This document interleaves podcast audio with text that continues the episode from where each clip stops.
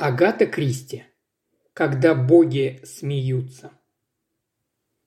И, конечно, исключить любые волнения и нагрузки, сказал доктор Мейнелл, как всегда в таких случаях говорят врачи.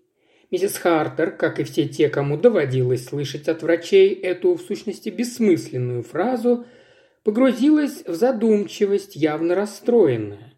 «Наблюдается легкая сердечная недостаточность», – поспешно проговорил врач. «Но это совсем не опасно, уверяю вас.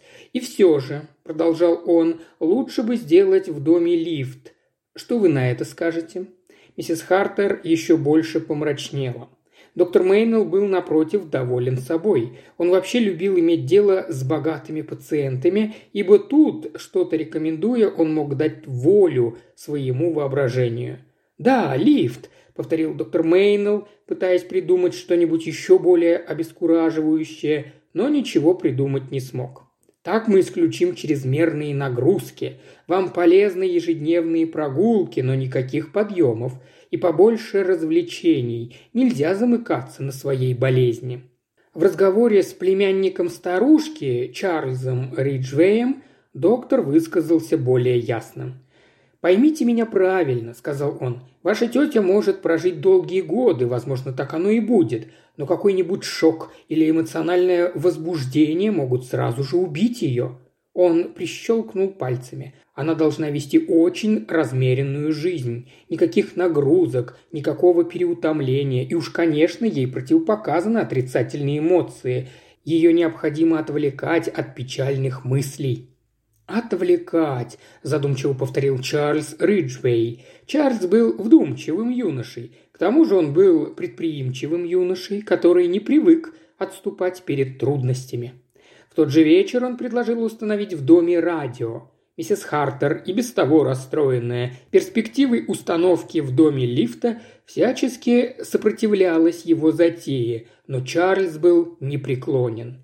«Не нравятся мне эти новомодные штучки», – жалобно причитала миссис Хартер. «Видишь ли, там ведь волны, электрические волны, они могут на меня плохо подействовать». Чарльз мягко и чуть назидательным тоном стал ее переубеждать, доказывая всю абсурдность ее страхов.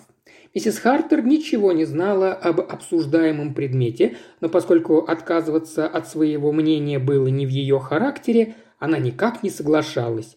«Ох уж это электричество!» – боязливо пробормотала она. «Ты можешь говорить что угодно, Чарльз, но ведь многие люди действительно ощущают электричество.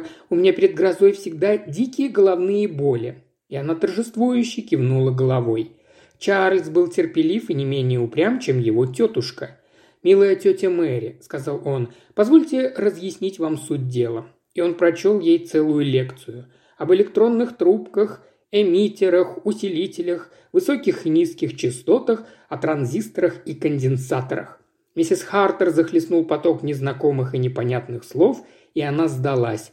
«Ну, конечно, Чарльз», – бормотала она, – «если ты действительно считаешь...»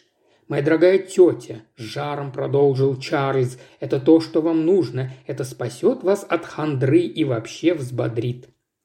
Вскоре был установлен лифт, предписанный доктором Мейнеллом, и это чуть не отправило бедную леди на тот свет, поскольку она, как и все старушки, очень боялась появления в доме посторонних, которые, как ей казалось, только и норовят украсть фамильное серебро. Вслед за лифтом появилось и радио, и миссис Хартер оставалось только созерцать этот, по ее мнению, отвратительный предмет – огромный нелепый ящик с кнопками и ручками. Потребовался весь энтузиазм Чарльза, чтобы заставить ее смириться с приобретением. Зато сам он с азартом, крутя ручки и разглагольствуя, был в своей стихии. Миссис Хартер тихо сидела в кресле с высокой спинкой и вежливо внимала племяннику, в глубине души оставаясь при своем мнении. Все эти новомодные штучки – абсолютная чушь. «Слушайте, тетя Мэри, мы поймали Берлин. Разве это не замечательно? Вы слышите диктора?» «Я не слышу ничего, кроме шума и треска», – отвечала миссис Хартер. Чарльз продолжал крутить ручки. «Брюссель!» – радостно провозгласил он. «Неужели?» – равнодушно проговорила его тетя. Чарльз снова начал крутить ручку, и в комнате раздался жуткий вой. «Теперь мы, должно быть, попали на псарню», – заметила миссис Хартер. Она всегда была остра на язык. «Ха-ха!» – рассмеялся Чарльз. «Раз вы шутите, тетя Мэри, значит, все в порядке». Миссис Хартер не могла не улыбнуться. Она была очень привязана к Чарльзу. Несколько лет с ней жила племянница, Мириам Хартер. Она собиралась сделать ее своей наследницей, но Мириам, в конце концов, разочаровала миссис Хартер. Очень уж она была нетерпелива и явно тяготилась обществом друзей миссис Хартер. К тому же, как любила повторять миссис Хартер, она вечно где-то болталась. В итоге связалась с молодым человеком, которого ее тетя никак не могла одобрить. Мириам была возвращена матери с короткой запиской как некачественный товар. Она вышла замуж за своего молодого человека, и миссис Хартер обычно посылала ей в подарок на Рождество носовые платки или салфетки. Разочаровавшись в племянницах, миссис Хартер стала присматриваться к племянникам. Чарльз понравился ей с самого начала. Он всегда был так внимателен и слушал воспоминания о ее молодости с неподдельным интересом. В этом отношении он был прямой противоположностью Мириам Хартер, которая явно тяготилась этими рассказами и не скрывала этого. Чарльз никогда ничем не тяготился, всегда был в хорошем настроении, всегда весел, и он раз по пять на дню повторял, какая она чудесная старушка. Будучи вполне удовлетворенной своим новым приобретением, миссис Хартер написала адвокату, чтобы он подготовил новое завещание. Оно было прислано, миссис Хартер его одобрила и подписала. Даже появление радиоприемника вскоре было прощено, а в глубине души миссис Хартер была даже благодарна ему за это. Только поначалу миссис Хартер была против приемника. Потом она им заинтересовалась и спустя какое-то время уже буквально от него не отходила, пытаясь поймать ту или иную волну. В отсутствие Чарльза он доставлял старушке огромное удовольствие. Вся беда в том, что Чарльз никогда не мог от начала до конца слушать какую-нибудь передачу. Миссис Хартер, с удовольствием устроившись поудобнее в своем кресле, могла наслаждаться каким-нибудь симфоническим концертом или лекцией о Лукреции Борджия или рассказом о животных. Но Чарльза подобные передачи не устраивали. Тихое звучание то и дело прерывалось треском и писком. Это он увлеченно пытался поймать какую-нибудь иностранную станцию. Зато когда Чарльз ужинал у друзей, миссис Хартер блаженствовала. Она усаживалась в свое кресло с высокой спинкой и слушала вечернюю программу. Прошло, наверное, месяца три с момента появления в доме радио, когда произошло первое странное событие. Миссис Хартер была дома одна. Чарльз играл у друзей в бридж. В вечерней программе был концерт старинных шотландских баллад. Всемирно известная певица исполняла Анни Лори. И вдруг на самой середине песни произошло нечто странное. Раздался щелчок, песня неожиданно прервалась, из приемника послышались писк и треск, Затем и они исчезли. Наступила тишина, а потом раздалось чуть различимое шипение. У миссис Хартер почему-то сложилось впечатление, что звук шел откуда-то очень издалека. А потом ясно и отчетливо зазвучал голос, мужской, с легким ирландским акцентом. «Мэри, ты слышишь меня, Мэри? Это говорит Патрик. Я скоро приду за тобой. Ты ведь будешь готова, Мэри?» И тут же звуки Анни Лори снова заполнили комнату. Миссис Хартер буквально окаменела. Руки ее вцепились в подлокотники. Может, она грезила? Патрик? Это был голос Патрика. Голос Патрика вот в этой комнате. Он разговаривал с ней. Нет, это сон или, возможно, какая-то галлюцинация. Должно быть, она немного задремала. Как странно, что во сне ее муж разговаривал с ней по радио. Это ее немного напугало. Что он сказал? «Я скоро приду за тобой. Ты ведь будешь готова, Мэри». Было ли это... Могло ли это быть предчувствием, сердечная недостаточность? Да, ее сердце. В конце концов, она ведь уже не молода. Предупреждение. «Вот что это было», – сказала миссис Хартер, с трудом вставая с кресла и чувствуя сильную боль в области сердца. Затем она добавила А сколько денег зря выброшено на этот лифт. Она никому ничего не сказала, но следующие два дня была весьма задумчива и озабочена. Вскоре последовал второй случай. Миссис Хартер снова была одна в комнате. Передавали оркестровую музыку. Радио, как и в прошлый раз, неожиданно замолчало. И снова была тишина. И снова ощущение большого расстояния. И снова голос Патрика. Но не такой, какой был у него в жизни, а удаленный, прерывающийся и какой-то неземной. «Мэри, с тобой говорит Патрик, я очень скоро приду за тобой». Затем щелчок, шум и снова оркестровая музыка. Миссис Хартер посмотрела на часы.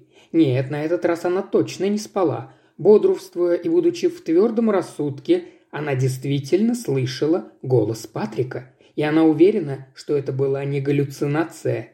В конец сбитая с толку, она начала вспоминать то, что ей рассказывал Чарльз о волнах и частотах. Может ли быть, чтобы Патрик действительно говорил с ней? Мог ли его голос дойти до нее сквозь пространство? Чарльз говорил что-то о потерянных волнах, о каких-то дырах в шкале. Может быть, эти потерянные волны и есть причина так называемых парапсихологических явлений. Ну да, возможно, так оно и есть, с ней говорил Патрик. Он воспользовался новейшими достижениями науки, чтобы подготовить ее к неизбежному. Миссис Хартер вызвала звонком свою горничную. Элизабет была высокая худая женщина, лет 60, за весьма неказистой внешностью которой скрывалась прекрасная чистая душа. Элизабет была безмерно предана своей хозяйке. «Элизабет», – сказала миссис Хартер, когда ее верный вассал появился в комнате. «Ты помнишь, о чем я тебе говорила? Левый верхний ящик в моем секретере. Он заперт. Длинный ключ с белым ярлыком. Там все приготовлено». «Приготовлено для чего, мадам?» «Для моих похорон», – раздраженно сказала миссис Хартер. «Элизабет, ты ведь прекрасно понимаешь, о чем я говорю. Ты сама помогала мне складывать туда все эти вещи». Элизабет изменилась в лице. «О, мадам!» – запричитала она. «Не думайте об этом, вам ведь гораздо лучше. Всем нам придется покинуть этот мир рано или поздно», – рассудительно заметила миссис Хартер. «Я и так зажилась. Если тебе так нравится реветь, иди куда-нибудь и там реви». Все еще всхлипывая, Элизабет удалилась. Миссис Хартер с любовью посмотрела ей вслед. «Вот старая дура но она привязана ко мне, очень привязана», – проговорила она. «А сколько я ей завещала? Сто фунтов или только пятьдесят? Следовало бы сто». Этот вопрос мучил старую леди, и на следующий день она села и написала своему адвокату, опросила прислать ее завещание, ибо хотела еще разок проглядеть его. Это было в тот самый день, когда Чарльз за обедом рассказал историю, которая потрясла миссис Хартер.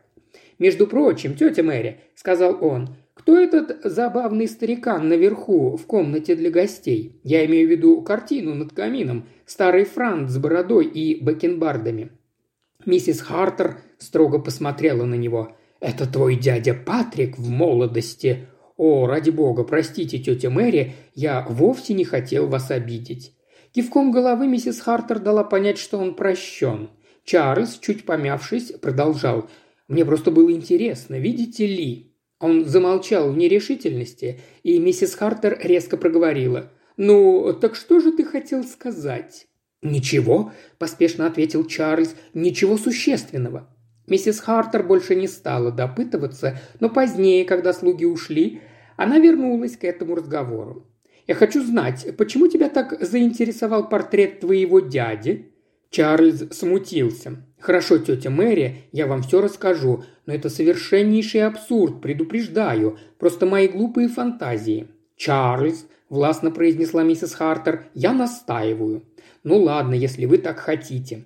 Мне показалось, что я видел его, мужчину с портрета. Он выглядывал из крайнего окна. Это случилось, когда я возвращался домой прошлым вечером. Полагаю, это был какой-то световой эффект. Я все гадал, кто бы это мог быть. Лицо его было таким ранневикторианским, если вы понимаете, что я имею в виду. Я спросил Элизабет, не приехал ли кто, но она сказала, что в доме никаких гостей и никого из посторонних.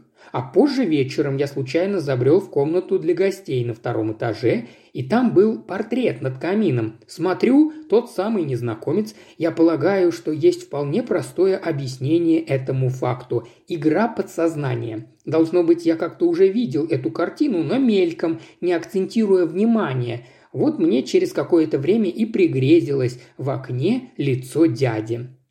«Это было крайнее окно?» – резко спросила миссис Хартер. «Да, а что?» «Нет-нет, ничего», – сказала миссис Хартер. Тем не менее, она была напугана. Крайнее окно было в гардеробной ее мужа. В тот же вечер Чарльз снова ушел в гости, а миссис Хартер с лихорадочным нетерпением включила радио. Если и в третий раз раздастся таинственный голос, значит, так оно и есть. Она действительно общается с потусторонним миром.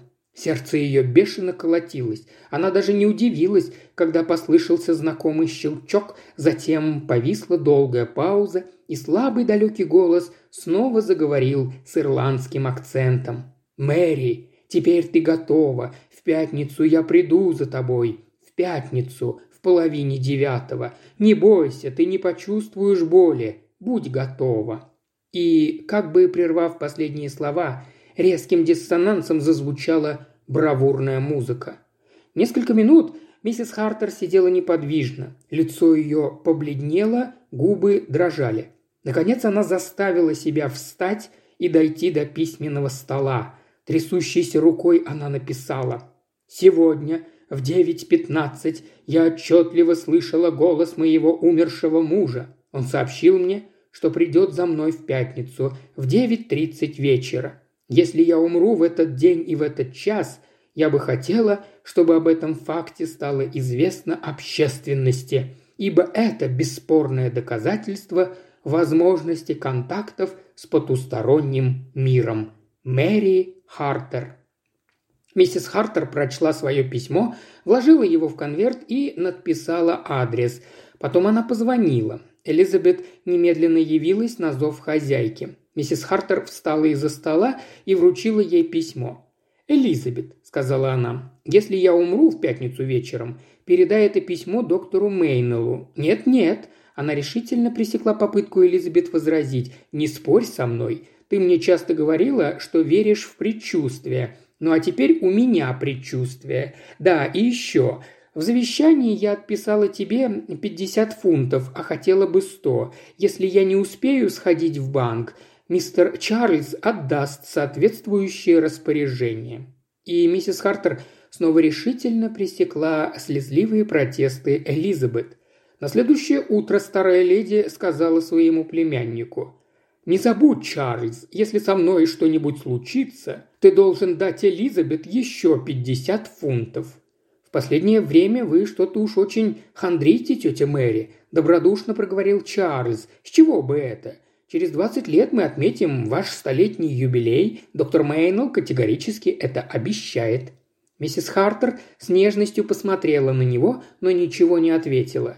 Помолчав, она спросила – «Что ты делаешь в пятницу вечером, Чарльз?» Чарльз был несколько удивлен. «Ну, вообще-то, Ивинги пригласили меня на партию в бридж, но если вы хотите, я с удовольствием останусь дома». «Нет», – твердо произнесла миссис Хартер. «И не вздумай, Чарльз, в этот вечер более чем когда-либо я хочу побыть одна». Чарльз с изумлением посмотрел на нее, но тетя не пожелала ничего объяснять. Она была уверена, что должна встретиться с неизведанным в одиночку, а смелости и решительности ей было не занимать. В пятницу вечером все было тихо и мирно. Миссис Хартер, как всегда, расположилась в своем кресле с высокой спинкой у камина. Она была готова. Утром старая леди сама отправилась в банк, сняла со счета 50 фунтов и вручила их Элизабет, несмотря на все ее слезы и протесты. Затем миссис Хартер просмотрела и рассортировала все свои вещи, надписала на коробочках с драгоценностями имена родных и друзей, которым они предназначались, а также написала подробные инструкции для Чарльза. В Устровский чайный сервиз надо будет отдать кузине Эмме. северские сосуды молодому Уильяму и так далее. А теперь она взяла в руки длинный конверт и вынула оттуда завещание, присланное по ее просьбе мистером Хопкинсом. Она уже успела его внимательно прочесть, но решила просмотреть еще раз, чтобы освежить в памяти. Все было написано четко и сжато. 50 фунтов Элизабет Маршалл за преданную службу, по 500 фунтов сестре и кузине, все остальное – ее любимцу Чарльзу Риджвею. Миссис Хартер удовлетворенно кивнула головой. После ее смерти мальчик будет очень богат. Ну что же, он всегда был так заботлив, так нежен и добр, и так мило развлекал ее. Она посмотрела на часы. До половины оставалось три минуты. Что ж, она готова. Она спокойна, совершенно спокойна. И хотя она повторила про себя эти слова несколько раз, как заклинание, сердце ее билось часто и неровно. Нервы были напряжены. Половина десятого. Радио включено. Что-то она услышит. Привычный голос диктора, передававшего прогноз погоды. Или прерывистый, едва различимый голос человека, умершего 25 лет назад. Но она не услышала ни того, ни другого. Вместо этого раздался вполне обыденный и знакомый звук, но сегодня он заставил ее похолодеть и схватиться за сердце. Звук открываемой входной двери. Звук повторился, как будто холодный вихрь пронесся по комнате. Миссис Хартер остро ощутила страх. Она боялась. Не просто боялась, а была парализована ужасом. Мелькнула мысль. «Двадцать пять лет – очень большой срок. Патрик успел стать мне чужим». Ужас. Ее обуял ужас. Тихие шаги за дверью. Тихие шаги прихрамывающего человека а потом дверь начала медленно открываться. Миссис Хартер медленно встала, ее покачивало, взгляд не отрывался от распахнутой двери. Что-то выскользнуло из ее руки и упало на горящие угли. Она попыталась закричать, но не смогла. В тусклом свете камина на пороге появилась знакомая фигура с каштановой бородкой и бакенбардами в старомодном викторианском сюртуке. Патрик пришел за ней. Сердце ее в последний раз судорожно сжалось и остановилось. Старая леди рухнула на коврик у камина. Там, двумя часами позже, ее и нашла Элизабет. Тут же послали за доктором Мейнеллом. Чарльза Риджвея спешно вызвали из гостей, но уже ничего нельзя было сделать. Миссис Хартер покинула этот мир. Только через два дня Элизабет вспомнила о письме, которое ей дала хозяйка. Доктор Мейнелл прочел его с живейшим интересом и показал Чарльзу Риджвею. «Любопытное послание», – сказал доктор. «Нет сомнений, что у вашей тети были галлюцинации. Ей слышался голос умершего супруга. Она, должно быть, так разволновалась, что это привело к фатальным последствиям. И когда наступил ожидаемый час, бедняжка умерла от шока». «Самовнушение?» – спросил Чарльз. «В известном смысле да. Лично мне все совершенно ясно. Однако обстоятельства смерти столь необычны, что желательно провести вскрытие. Я постараюсь поскорее сообщить вам их результаты». Чарльз, понимающе кивнул. В ту же ночь, когда все в доме уснули, он убрал провода, протянутые из комнаты, где стояло радио, в его спальню этажом выше – и поскольку вечер был холодный, попросил Элизабет затопить камин в его комнате и сжег там каштановую бороду и бакенбарды. Затем он водворил старомодный викторианский сюртук, принадлежавший его дяде, обратно в старинный сундук на антресолях. Больше ему опасаться было нечего. Идея потусторонней связи возникла у него, когда доктор Мейнелл сообщил, что при должном уходе его тетя может – протянуть еще очень долго. Он разработал тщательный план действий и успешно его исполнил.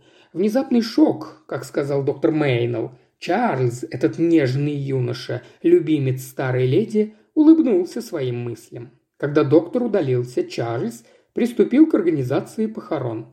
Нужно было позаботиться о билетах для родственников, которые приедут издалека. Некоторые из них останутся ночевать. Чарльз спокойно и методично занимался всеми этими проблемами. но это не помешало ему размышлять о своем. Сколько хлопот! Возись теперь со своей родней. Никто, и уж тем более его тетя, не подозревал, какой опасности он подвергался. Тайные делишки, в которых он увяз по уши, могли привести его прямиком в тюрьму. Если бы он в ближайшее время не раздобыл значительную сумму денег, его ждали бы позор и разорение. Ну, слава богу, теперь все в порядке. Чарльз улыбнулся. Благодаря его шутке, ну да, обыкновенный розыгрыш, что в этом ужасного? Он спасен. Теперь он богат. Это он знал точно, ведь миссис Хартер никогда не скрывала, что главный наследник он. Его размышление прервала Элизабет. Она просунула голову в дверь и сообщила, что пришел мистер Хопкинс и хотел бы видеть мистера Чарльза. Это было весьма кстати.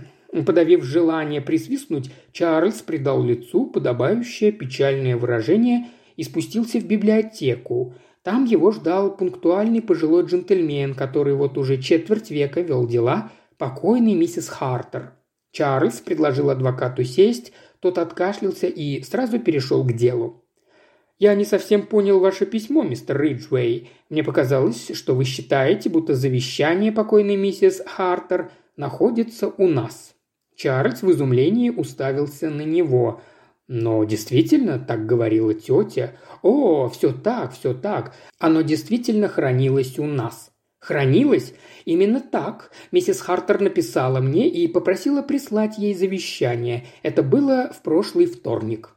У Чарльза отвратительно засосало под ложечкой. Он почувствовал, что его ждут малоприятные сюрпризы. «Вне всяких сомнений мы найдем его среди бумаг усопшей», – успокоил его адвокат. Чарльз ничего не ответил. Он не решался сказать, что тщательно просмотрел все бумаги и был уверен, что завещания там нет. Только минуты через две он смог выдавить эту фразу, когда снова смог взять себя в руки. Голос его так странно дрожал, и вообще его бил озноб. «Кто-нибудь занимался ее вещами?» – спросил адвокат. Чарльз ответил, что этим занималась горничная Элизабет. Мистер Хопкинс предложил послать за ней. Она пришла сразу же и с готовностью ответила на заданные ей вопросы. Чувствовалось, что она искренне переживает утрату. Да, она просматривала все вещи и одежду хозяйки. Она была абсолютно уверена, что среди них не было никаких бумаг, похожих на завещание. Она помнит, как оно выглядело ее бедная хозяйка держала его в руке в день смерти. «Вы в этом уверены?» – резко спросил адвокат. «Да, сэр. Она сама мне так сказала. И она заставила меня взять пятьдесят фунтов. Завещание было в большом голубом конверте». «Совершенно верно», – сказал мистер Хопкинс. «Теперь я припоминаю», – проговорила Элизабет, – «что этот же голубой конверт лежал на столе на следующий день, но пустой. Я убрала его в секретер. Я там его и видел», – сказал Чарльз. Он встал и вышел, чтобы принести конверт. Вскоре он вернулся. Мистер Хопкинс взял конверт в руки и кивнул головой. «Да, тот самый, в который я запечатал завещание в прошлый вторник». Мужчины пристально посмотрели на Элизабет. «Я могу еще чем-нибудь быть полезной?» – почтительно спросила она. «А в настоящий момент ничем, спасибо. Элизабет направилась к дверям. «Одну минуту», – остановил ее адвокат. «В тот вечер в комнате хозяйки зажигали камин». «Да, сэр, у нее всегда горел камин. Благодарю вас». Элизабет удалилась.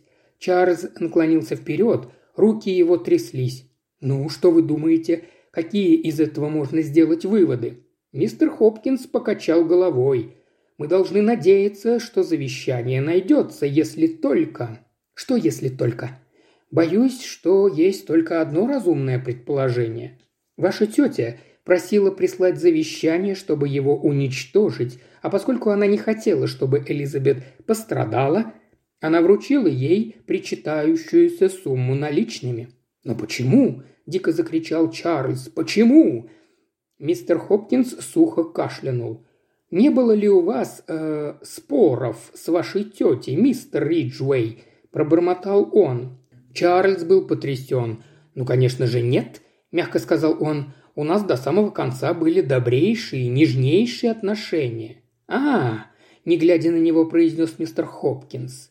Чарльз понял, что адвокат ему не верит. Этого он никак не ожидал. Кто знает, какие слухи дошли до этой сушеной воблы. Он, должно быть, наслышан о его делишках. Небось считает, что эти же слухи дошли и до миссис Хартер, и что она рассорилась с племянником. Но ведь это было не так. Чарльз почувствовал горькую досаду. Когда он лгал, ему все верили, а теперь, когда говорит правду, что за нелепость? Конечно же, его тетя не сжигала завещание. Конечно. И вдруг перед его глазами возникла картина. Старая леди, левая рука прижата к груди, что-то выскользнуло из другой руки, какая-то бумага. Она падает на раскаленные угли. Лицо Чарльза стало мертвенно-бледным. Он услышал хриплый голос, его голос, задающий вопрос. А если завещание не будет найдено? Есть предыдущее завещание, датированное сентябрем 1920 года. В нем миссис Хартер оставляет все своей племяннице Мириам Хартер, в настоящее время Мириам Робертсон. Что там бормочет этот старый дурак? Мириам? Мириам с ее болваном мужем и четырьмя отвратительными, вечно хныкающими детьми? Выходит, весь его блистательный план для Мириам? Резко зазвонил телефон. Он взял трубку. Это звонил доктор. Он говорил тепло и сердечно. «Это вы, Риджуэй?» «Решил сразу вам сообщить. Получил результаты вскрытия. Причина смерти та самая, о которой я говорил но оказывается, состояние ее сердца было гораздо серьезнее, чем я предполагал. При самом худшем уходе она не прожила бы и двух месяцев. Я подумал, что вы должны об этом знать. Может быть, это вас хоть чуточку утешит. «Простите», — сказал Чарльз, — «я не очень хорошо расслышал. Она не прожила бы и двух месяцев», — чуть громче произнес доктор. «Все, что не происходит, все к лучшему, мой друг». Но Чарльз уже повесил трубку. В глазах у него потемнело. Адвокат что-то говорил ему, но Чарльз с трудом понимал, о чем идет речь. «О, мистер Риджуэй, вам плохо?» «Будьте вы все прокляты, самодовольный адвокат этот отвратительный старый осел Мейнел. Впереди только призрак тюрьмы и никаких надежд. Он понял, что кто-то на небесах играл с ним. Играл, как кошка с мышкой, и этот кто-то смеялся. Еще больше аудиокниг в исполнении Ильи Кривошеева на Boosty и ВКонтакте. Все ссылки в описании